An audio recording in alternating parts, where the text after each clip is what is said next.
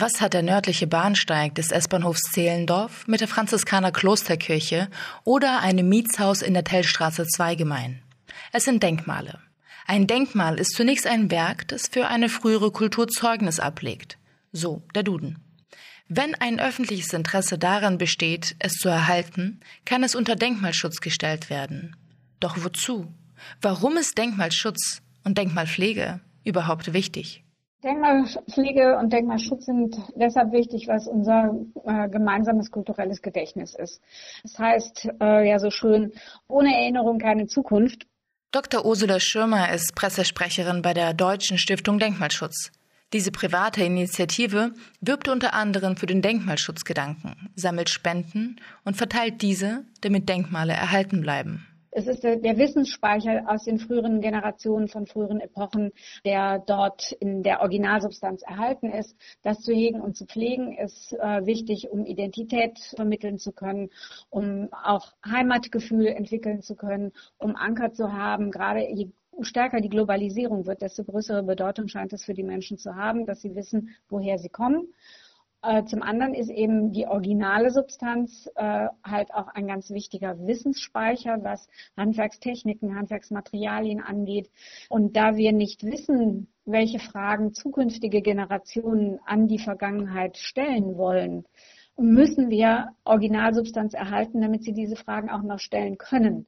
Fragen, die für gegenwärtige Generationen wichtig sind, beziehen sich zum Beispiel auf die Klimaforschung. Eigentlich kunsthistorische Verfahren können zum Beispiel helfen, Klimaentwicklungen zu verstehen, wie die Dendrochronologie, eine Datierungsmethode anhand von Baumjahresringen. Auch darüber hinaus können Denkmalschutz und Denkmalpflege interessant sein für Klimaschutz. Denn es ist möglich, Ressourcen und damit CO2 einzusparen, wenn man Bestandsarchitektur erhält. Doch von der anderen Seite gibt es Auflagen, die sich nicht immer mit Nachhaltigkeit vertragen. Zum Beispiel beim Heizen. Es gibt für uns eigentlich nichts Nachhaltigeres als Denkmalpflege.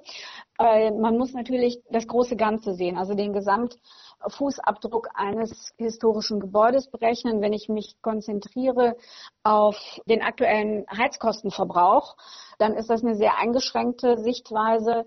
Da kommen Denkmale nicht so gut bei weg, äh, wobei auch das, ähm, das ist immer von Einzelgebäude zu Einzelgebäude zu betrachten, welche klimatischen äh, oder energetischen Ertüchtigungen man auch bei einem Denkmal hinkriegt, ohne das Denkmal zu zerstören. Aber ganz wichtig ist uns äh, klarzumachen, dass man den gesamten energetischen Fußabdruck eines Bauwerks betrachten muss, von der Entstehung her, von der Nutzung nachwachsender Baustoffe, von der Reparaturfähigkeit bis hin äh, im härtesten aller Fälle äh, zur Kompostierfähigkeit eines Fachwerkbaus. Warum bedarf es überhaupt einer privaten Initiative? Reichen staatliche Mittel nicht aus? Äh, der Bund ist für Kultur nicht zuständig und äh, Denkmalpflege ist Ländersache. Deshalb gibt es 16 Landesdenkmalämter, 16 Landesdenkmalschutzgesetze. Ähm, das macht die Sache nicht unkomplizierter.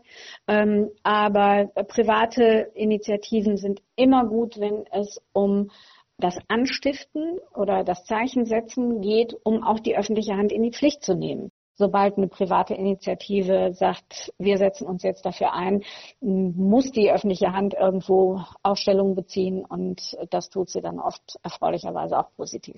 In Deutschland stehen nur vier Prozent der Bausubstanz unter Denkmalschutz. Bei allem Verständnis und aller Begeisterung auch für Nachhaltigkeit in der Denkmalpflege glaube ich nicht, dass mit diesen vier Prozent Bautenbestand in Deutschland das Weltklima zu retten sein wird. Die Deutsche Stiftung Denkmalschutz fördert jährlich circa 600 Projekte.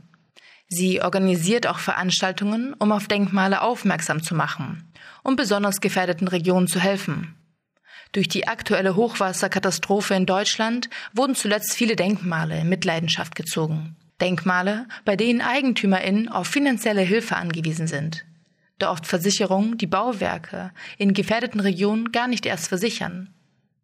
Diese Katastrophe zeigt, dass Denkmalpflege und Klimaschutz zusammengedacht werden müssen.